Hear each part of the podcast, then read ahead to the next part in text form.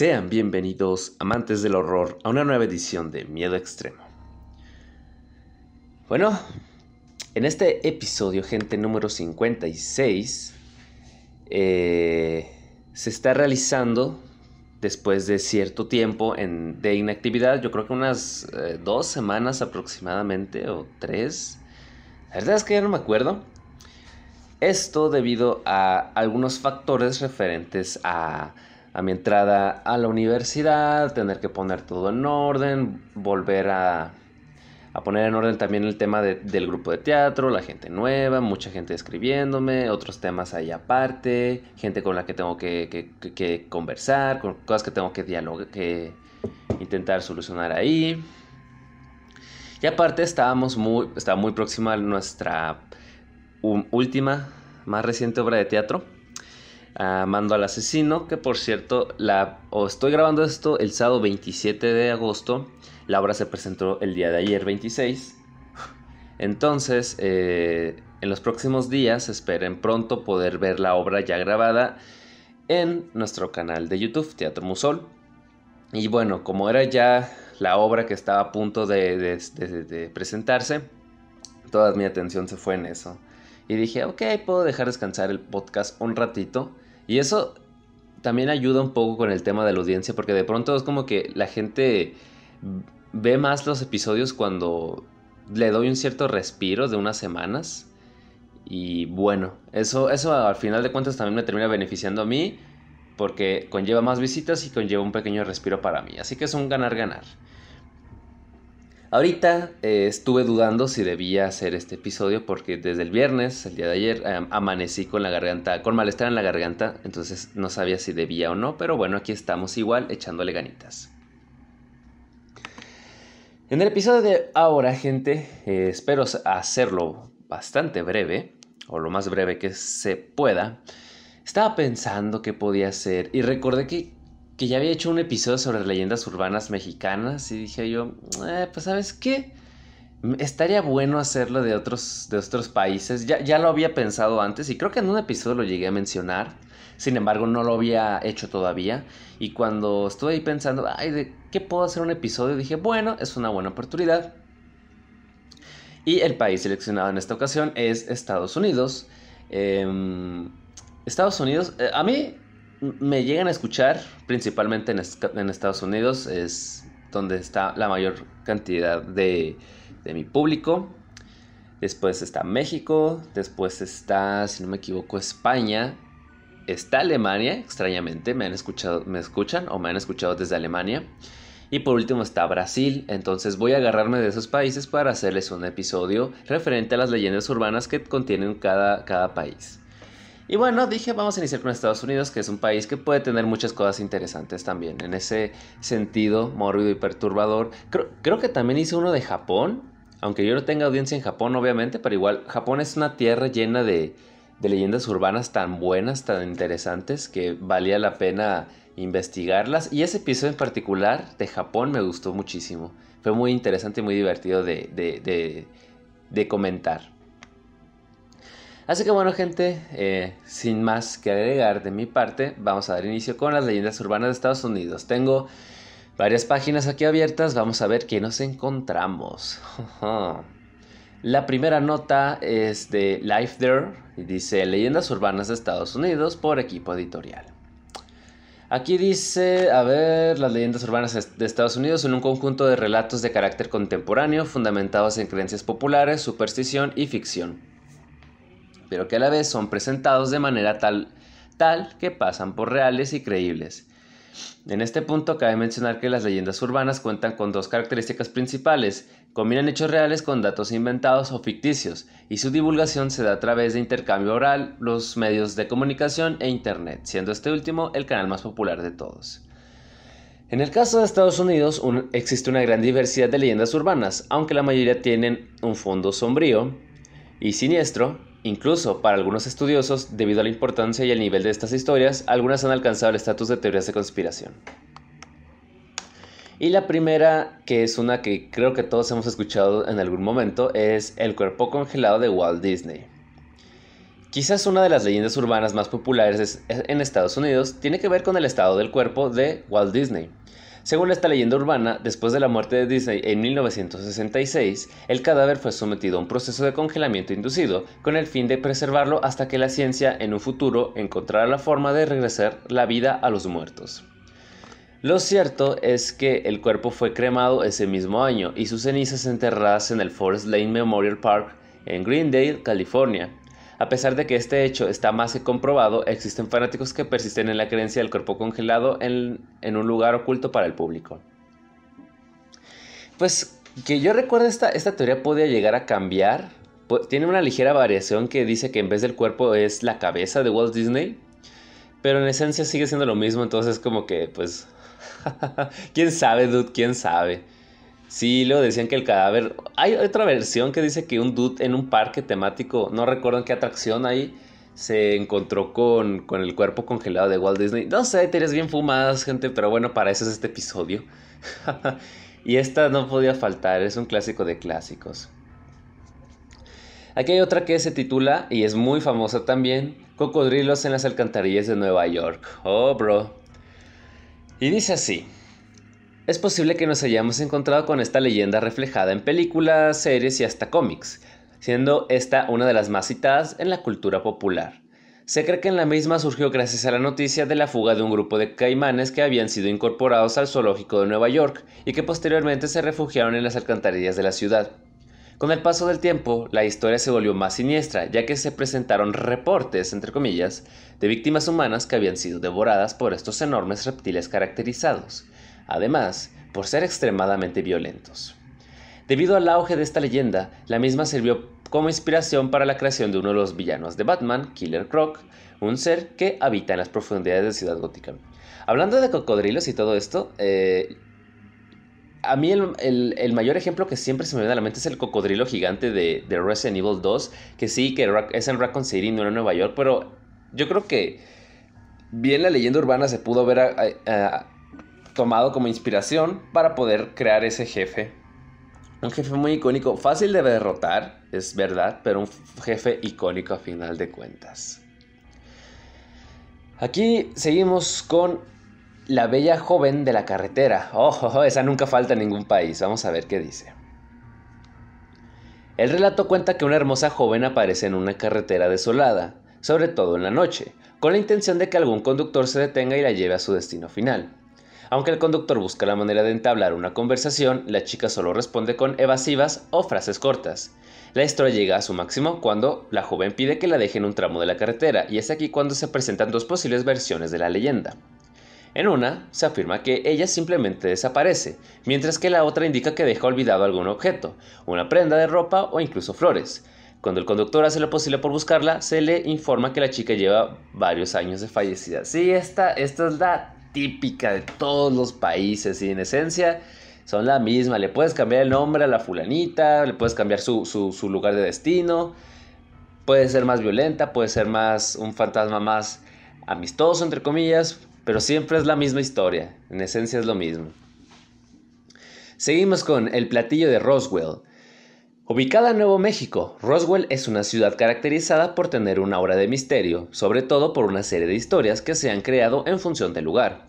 Sin duda, una de las más renombradas tiene que ver con el impacto de un supuesto platillo volador a finales de la década de los 40. Se dice que la caída de un objeto extraño fue encubierto por la Fuerza Aérea estadounidense, a modo de obtener mayor información sobre los extraterrestres y evitar, a su vez, el caos entre la población. Lo curioso es que gracias a la, relevancia de esta leyenda, los entusiastas de estas teorías de conspiración afirman que el gobierno de los Estados Unidos maneja información ultra secreta e importante sobre seres de otros planetas. La realidad es que el caso Roswell pudo ser verídico, que se estrellara un globo meteorológico convencional, según el ejército norteamericano, aunque es difícil dar un veredicto. Debido a la publicación de películas falsas, este posible hecho real está oscurecido desde que ocurrió, pues la falta de información ha promovido toda suerte de explicaciones, desde las más moderadas a las más delirantes. Sí, a, a, los Estados Unidos, a los americanos les encanta, les encanta el tema de los extraterrestres Y, es muy gracioso como en las películas, que ya hasta se volvió meme, siempre los extraterrestres siempre se tienen que aterrizar en los Estados Unidos. Siempre, cabrón. Pero bueno, está muy interesante. Eh, de hecho, puede dar para un episodio de miedo extremo el hablar sobre si los extraterrestres de verdad existen o no, supuestos encuentros y demás. Yo pienso que sí, o sea, el universo es demasiado vasto como para que no exista vida en otros lugares. Pero pues, si fuese el caso y ellos pudiesen venir, esa civilización pudiese venir acá donde estamos nosotros, pues nosotros quedaríamos como cavernícolas y yo creo que no somos, no somos relevantes para ese tipo de, civilizaciones de existir, claro está.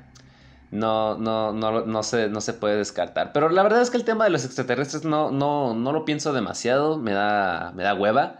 Precisamente por esa gente tan conspiranoica que se saca ideas tan fumadas que me da pereza y digo, eh, pues allá ellos. Emito mi voto y, lo dejo pasar ya el tema. Pero continuamos. La siguiente leyenda urbana en la lista es el juego más peligroso de la historia. Ah, esta la conozco y muchos acá, si, vienen de la comunidad de creepypastas, la, la deben de conocer muy bien. Una leyenda un poco más reciente habla sobre Polybius, un juego de tipo arcade que habría sido muy popular entre los chicos durante los 80s. Se cree que cientos de jóvenes que jugaron se vieron afectados por una serie de extraños efectos secundarios, entre los cuales están dolores de cabeza, pesadillas, convulsiones, cambios en el comportamiento y hasta pérdida de la memoria. Incluso, según otra versión de la leyenda, se afirma que los jugadores eran bombardeados con mensajes subliminales que incitaban al suicidio o a cometer actos violentos contra otras personas. Lo cierto es que en la actualidad aún persiste la duda sobre la existencia de este juego. Sí, está. Eh, y luego hay otras versiones donde le agregan cosas como que testigos afirman haber visto a supuestos hombres de negro y todo ese desmadre. No sé, Polybius, Polybius, Polybius, el santo Polybius. Sí, tan, tanta fue su fama que hasta me parece que fue mencionada en Los Simpsons. Sí, Polybius es un clásico en el mundo de las creepypastas o las leyendas urbanas, dependiendo de qué clasificación le quieras agregar. Continuamos con las propiedades de la Coca-Cola. No se puede negar que la Coca-Cola es una de las bebidas más populares de nuestros tiempos, pero eso no quiere decir que no esté libre de leyendas urbanas o de teorías conspiranoicas. Eh, una tiene que ver con la fórmula secreta, la cual es capaz de descomponer carnes, destapar cañerías, limpiar baños y hasta quitar manchas en la ropa. Sin embargo, se dice que todas estas propiedades son falsas pero quizás la más fascinante de todas tiene que ver con una serie de mensajes subliminales que fueron mostrados en una serie de presentaciones visuales de un minuto de duración. El supuesto experimento realizado por James Vicari a finales de la década de los 50 tenía que ver con el estudio sobre la comercialización y consumo del producto. Sin embargo, no se sabe con claridad si el proceso fue realizado en verdad o no. Sí, esto, esto es muy divertido esto es muy divertido, precisamente que yo este semestre estoy llevando una materia llamada publicidad y a mí me tocó exponer sobre la década de los 50, de los 50 hasta los 90, pero sí, los 50 fueron un poco curiosos respecto a la publicidad allá en, los Estados Unidos. Pero bueno, esto es miedo extremo y esto pues nadie quiere oír temas de la escuela, así que choles.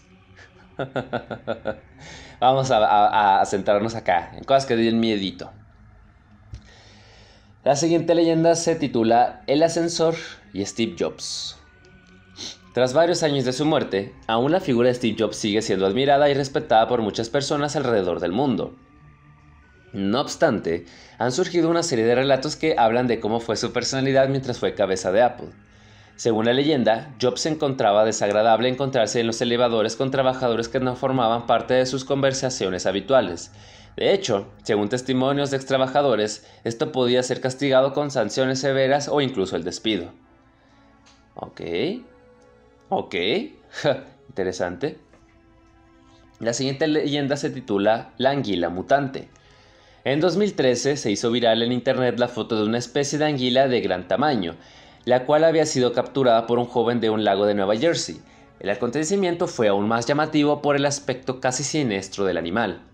La información fue cubierta por el medio Daily News, lo cual hizo que miles de internautas sintieran fascinación por esta desconocida especie. Sin embargo, no pasó demasiado tiempo para que se confirmara que todo se trató de una fotomanipulación. Cabe mencionar que esta leyenda es un ejemplo de la tendencia actual de manipular imágenes y demás contenidos visuales. Sí, es algo que pasa desde hace bastante tiempo. Y ni modo. No se, uno ya no se puede fiar de nada. La siguiente imagen, la siguiente leyenda, perdón, se titula Los suicidios durante la Gran Depresión. La Gran Depresión representa una de las épocas más oscuras tanto en los Estados Unidos como en el mundo. A raíz de ello, se difundieron rumores sobre una masiva ola de despidos, de suicidios, perdón. Wall Street fue el epicentro del desplome económico del país, por lo que se creyó que un número importante de hombres de negocios se sintieron empujados a quitarse la vida en vista del panorama tan sobrecogedor. Se dice que muchos de ellos optaron por saltar de rascacielos o por dispararse en la sien.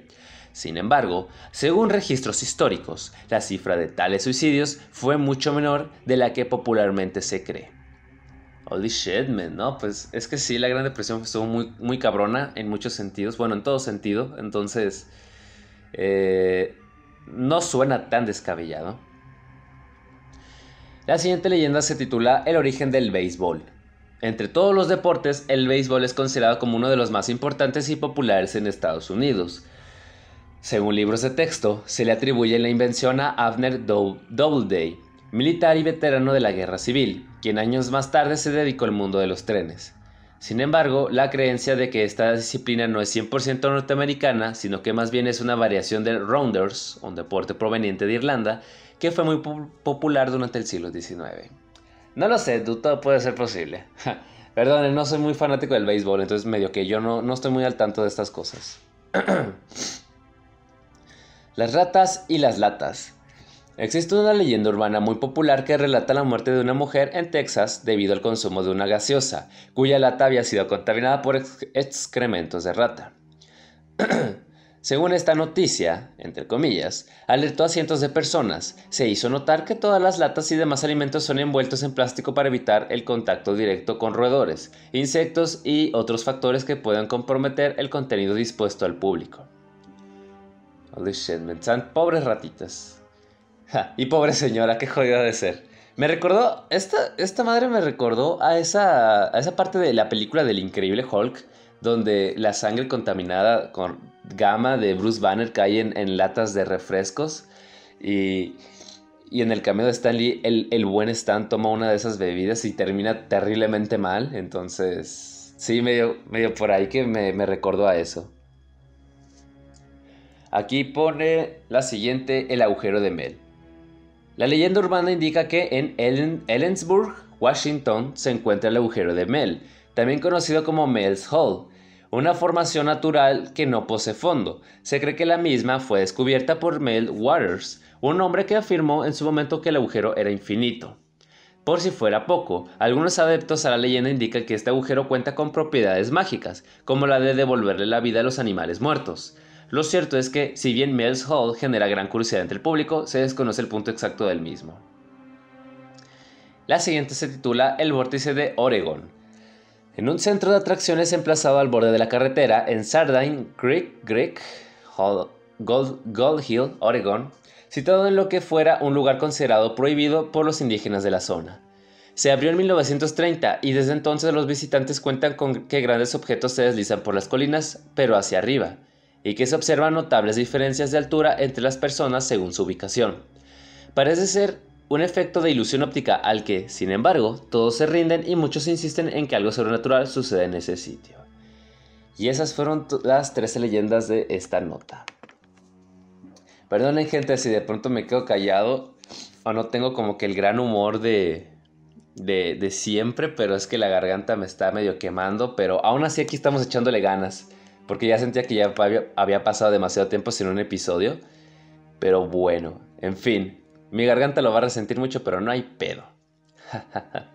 Aquí hay otra nota que se llama About Español y se titula Tres conocidas leyendas urbanas de los Estados Unidos. Ok. Aquí, está, aquí se repiten la de Walt Disney y la de los cocodrilos, pero aquí hay otra que se titula La Autostopista Fantasma. Ah, no. No, esta es la misma madre. No, sí, de la chica de la carretera. Puta madre. No funciona esta. Vamos a la siguiente nota entonces. A ver. Esta es de Tikitakas y se titula Leyendas urbanas de Halloween en Estados Unidos. Polybius, el videojuego maldito. A ver, ¿solo, ¿solo habla de Polybius? Polybius Conspiracy, un experimento de la CIA, un invento alemán. Bueno, vamos a leer eso. Y dice, hay quienes afirman que Polybius fue una especie de experimento de la CIA que formaba parte de MK Ultra, un programa ilegal en el que se llevaban a cabo experimentos con humanos para identificar y desarrollar drogas, mismas que posteriormente serían usadas para interrogatorios. El objetivo de este programa era debilitar al sujeto para forzarlo a confesar mediante el control mental. Hay otros que creen que Polybius fue un invento alemán, pues se rumorea que la compañía que creó el juego se llamaba Auditionen, Sinneslöschen o pérdida de los sentidos en alemán, la cual era una empresa fantasma de Atari, una de las principales fabricantes de consolas en el mercado mundial. Seto. Seto. sí, ese pinche Polibius. Jaja, su pinche madre. Perdón, es que acá la nota se titula Ruta 666, la carretera más misteriosa del mundo. Está en Estados Unidos, es solitaria y peligrosa y arrastra una leyenda negra de accidentes y supersticiones desde 1926. La página es eh, El Motor. Vamos a ver qué dice esto. Ok, la estoy revisando. Ok, ok, ok. Va, vamos a ver qué dice. a simple vista, la ruta que recorre los antiguos territorios de la nación Navajo, entre Utah, Nuevo México, Arizona y Colorado, es una más de tantas carreteras semidesérticas que atraviesan el suroeste de los Estados Unidos. Sin embargo, y pese a esa aparente normalidad, algunos conductores prefieren todavía dar un rodeo y, evitar, a costa de hacer más kilómetros, meterse con su coche en esa larga línea recta de asfalto que durante casi 200 kilómetros transcurre entre páramos deshabitados y enormes rocas. Y eso es porque el poder de la sugestión viaja más deprisa que cualquier automóvil y la superstición no entiende de consumos de gasolina. La razón hay que buscarla en la desafortunada numeración en la vía de... Ah, cabrón, perdón, es que se... Uf, se, se como que corrompía la página. Ay, güey, qué miedo. Pero bueno, continúo la lectura. La razón hay que buscarla en la desafortunada numeración de la vía en cuestión. En cuestión. En 1926 la Agencia Federal de Carreteras y Transporte le asignó rutinariamente el número 666 y la ruta pasó a ser conocida Medio en serio, medio en broma, como la carretera del diablo. Sí, no puede faltar. Evidentemente no pasó mucho tiempo antes de que la máquina de crear leyendas urbanas se pusiera en marcha y se empezara a hablar de accidentes, muertes, desapariciones y todo tipo de espantosas cuitas que acechaban a quienes se atrevían a circular por ella. Normalmente la cosa hubiera quedado poco menos que en una anécdota local, si no fuera porque los responsables del tráfico del estado de Nevada descubrieron que sus estadísticas reflejaban efectivamente un mayor número de accidentes y muertes de lo habitual en ese tipo de vías. Ah, también los registros de las llamadas de los servicios de socorro mostraban un alto índice de aviso de averías, por lo que, ante la evidencia, la Ruta 666 fue incluida en la lista de las 20 carreteras más peligrosas de todos los Estados Unidos. El asunto saltó casi de inmediato a los periódicos locales, de allí a los medios sensacionalistas de tirada nacional, y a partir de ahí el fenómeno ya se volvió imparable. Tras la correspondiente investigación se llegó a la conclusión de que si la ruta 666 tenía ciertamente una estadística de accidentes más elevadas era porque su trazado monótono y aburrido acababa produciendo un efecto soporífero en muchos conductores, el pavimento estaba en mal estado y la prácticamente nula presencia policial imitaba los excesos con el pedal del gas. Por otra parte, las averías eran abundantes porque también muchos eran de los vehículos con un mantenimiento deficiente que no aguantaban el castigo de esos 200 kilómetros de un calor asfixiante de día y un frío glacial por la noche. Pero de nada sirvieron las, explicaciones oficiales. Incluso en una época en la que no existían internet ni los videos virales, la ruta 666 se convirtió en una carretera plagada de coches fantasmales, sin nadie al volante, animales demoníacos de que cual sabueso de Baskerville devoraban a los incautos automovilistas, pálidos espectros que hacían autostop. Sí, por supuesto, se trata de la versión local de la chica de la curva, lo normal aquí, y estas sórdidas historias de canibalismo y locuras de los arcenes. Como suele ser habitual en este tipo de lugares señalados por la leyenda negra y la superstición, la Ruta 666 se acabó convirtiendo en un centro de peregrinación para los amantes de lo sobrenatural. Los buscadores de fantasmas galopando a sus anchas por la ruta diabólica, se acabaron convirtiendo en un peligro real para el resto de conductores y el robo continuado de las señales de tráfico, en las que, en las que apariencia la cifra 666 representaba una pequeña fortuna. Finalmente la Administración Federal tomó cartas en el asunto y en 2003 decidió reacondicionarla y cambiar el nombre de la ruta 666 a la ruta 491. Aunque 12 años después de su nueva denominación oficial, la antigua Ruta 666 sigue siendo un lugar común en las leyendas urbanas e historias locales de terror. Ya no es tan popular entre los aficionados a lo misterioso, así que cada vez son más los conductores que circulan con ella con toda normalidad. Chale, dude.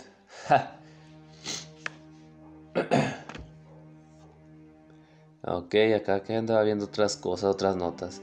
Fotos muestran lo difícil que era vivir en castillos medievales y tal, tal, tal. Ok. A ver, ¿qué más nos encontramos, gente? ¿Esto qué es? Ah, leyendas urbanas. Ok, esto, esto creo que es un podcast. No, aquí yo no quiero competencia por sí somos, soy, es un podcast muy humilde, muy normalito y me quieres poner ahí competencia, no hombre, no la armo. Leyendas urbanas Estados Unidos de América, este tampoco tiene nada. Este dice mitos y leyendas de Nueva York. Ok. Ok, este es como tripa,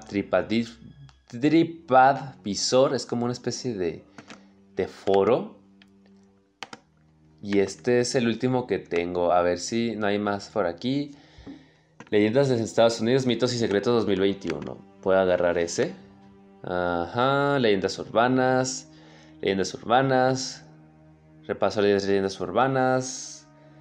Ok, creo que con estos van a ser más que suficiente. Como dije, va a ser un episodio cortito por el tema de la garganta y un poco de... No sé si me voy a enfermar, pero bueno, aquí estamos echándole ganas por si acaso. Antes de... Y aquí dice el foro, ah, es de hace 10 años, dice, hola a todos. Nueva York ha estado unida a una serie de mitos que han perdurado durante mucho tiempo. Aquí os dejo un repaso por algunas de ellas, espero que les gusten. La de los cocodrilos, y aquí hay otra que dice, si tiras un centavo desde el observador del Empire State, matará a alguien. Hubo incluso un programa de televisión que en 2003 puso a prueba el mito. El resultado fue claro. Un centavo pesa tan poco que es imposible que se convierta en un arma letal. Ah, dice también patinadoras fantasmas en Central Park. Si se encuentran con los fantasmas de dos mujeres patinando alegremente en el, en el Ring de Central Park, vestidas con indumentaria de la época victoriana, es que está escrito así, creo que es de España, porque dice, haced, las oportunas presentaciones. Se trata de Rosetta y Jane Van der dos hermanas que vivían en Manhattan y patinadoras asiduas del parque que murieron en 1880. Teniendo en cuenta que la actual pista de patinaje abrió en 1951, suponemos que las hermanas decidieron trasladarse tras cerrarse la pista del lago, usado hasta entonces para patinar en los inviernos. Otra leyenda dice los neoyorquinos son antipáticos y bruscos. Si habéis tenido la suerte de estar en Nueva York, habréis podido comprobar en persona que no es verdad. Al contrario, los neoyorquinos son bastante amables con los turistas y echan una mano siempre que encuentran un despistado mirando un mapa. Ok, porque yo quiero ir a Nueva York, es un sueño. Me gustaría visitar la ciudad de Nueva York un día. La siguiente eh, leyenda dice, hay un tesoro escondido en Liberty Island. Si tenéis pensado ir a visitar a Lady Liberty, no olvidéis llevar escondida una pala. Cuenta la leyenda que el conocido pirata William Captain Kidd enterró gran parte de sus tesoros en Belos Island, hoy conocida como Liberty Island. Hasta tal punto caló la historia que en 1892 el periódico The New York Times publicó un artículo sobre dos soldados que tras consultar a una, una pitonisa y asegurarles que el tesoro se hallaba en la isla, decidieron ir en, su busca. No solo encontraron el tan preciado cofre, sino también un fantasma. Tal fue el susto que cayeron inconscientes. Cuando recuperaron el conocimiento, el tesoro y el fantasma habían desaparecido y ellos terminaron su aventura con un día de arresto en el cuartel. Ja, chale. Y por último dice el Empire State Building, Building, no sé cómo se pronuncia la palabra, perdónenme, está encantado. las historias de fantasmas en el Empire State se remontan a cuando el apartamento del millonario Howard Hughes, situado en la última planta del edificio, fue sellado tras su muerte. Muchos trabajadores del edificio han asegurado ver un fantasma durante la noche. Lo más gracioso de esta historia es que no hay pruebas de que Howard Hughes estuviese ahí un apartamento, pues el Empire State ha sido desde sus comienzos un edificio comercial y no alberga viviendas. Ok. Y aquí, aquí como curiosidad voy a poner, voy a leer una, alguien que, que respondió que dice, hola a todos. Un dato con el cual estoy totalmente en desacuerdo es de que Nueva York es la ciudad más sucia en Estados Unidos, de Estados Unidos por el intenso olor de sus calles, la gran cantidad de basura amontonada en las aceras y las numerosas ratas. Según una encuesta de la revista de, viajes Travel and Leisure, entre visitantes y residentes de la ciudad, los lectores de esta publicación consideran que la Gran Manzana es la primera ciudad con más basura entre un total de 35 metrópolis estadounidenses, por delante de Nueva Orleans, que se sitúa en el número 2 del ranking. De esta forma, Nueva York recupera el dudoso honor de encabezar esta lista tras 5 años. Según los encuestados, la sociedad podría frenarse endureciendo las multas por tirar basura a la calle, que ahora pueden llegar a 10 días de cárcel. No obstante, los visitantes se decantan por Nueva York como destino turístico porque valoran positivamente los teatros, los locales elegantes y las tiendas de lujo, entre otras atracciones. Sí, eh, énfasis en los teatros. Sobre todo yo, pues, que, que me dedico a la actuación y al teatro. A ver, la última nota dice leyendas10.com. Gente, la, la garganta ya me está quemando bastante, así que vamos a concluir con esta nota. A ver si no se repiten todas. A ver, el cuerpo de Walt Disney ya, los cocodrilos ya, plantillo volador de Roswell ya. Ah, cabrón. Aquí decía que eran... Yo creí que iban a ser 10, nomás son estas tres, hijo de la chingada. Me siento estafado, me siento muy, muy estafado. A ver, no hay una, una, última nota que pueda agarrar. Nada más para una última leyenda urbana. A ver. Ah, las vías. Ah, la biblioteca. Ah, es que está, está, muy largo y no estoy ahorita como para a poder leer algo tan así.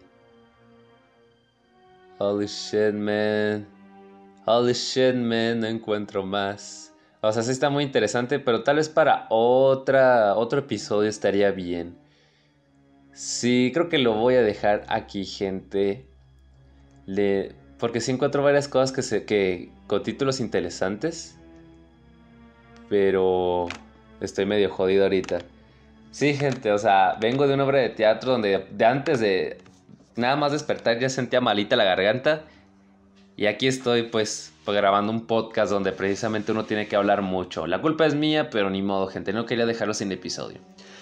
Fue, en cualquier caso, considero que es un episodio cortito, bastante digerible y bastante sencillo, así que eso también es bueno. Así que bueno, gente, antes de despedirme, ya saben que pueden seguirme, eh, pueden escucharme en varias plataformas de podcast, entre ellas Spotify. Pueden eh, seguirme en Facebook, me encontrarán como las mejores historias de terror psicológico. Pueden seguirme en YouTube, ya sea como en Blake Z o en mi canal de teatro, eh, Teatro Musol. Pueden seguirme en Twitch, me encontrarán como Tamalitosman. Pueden leer mi trabajo, me encontrarán en megustascribir.com como Víctor y Lizárraga. Así que bueno, gente, eso ha sido todo por mi parte. Ya nos veremos en una nueva edición de Miedo Extremo. Se me cuidan. Pásenla bien. Hasta la próxima.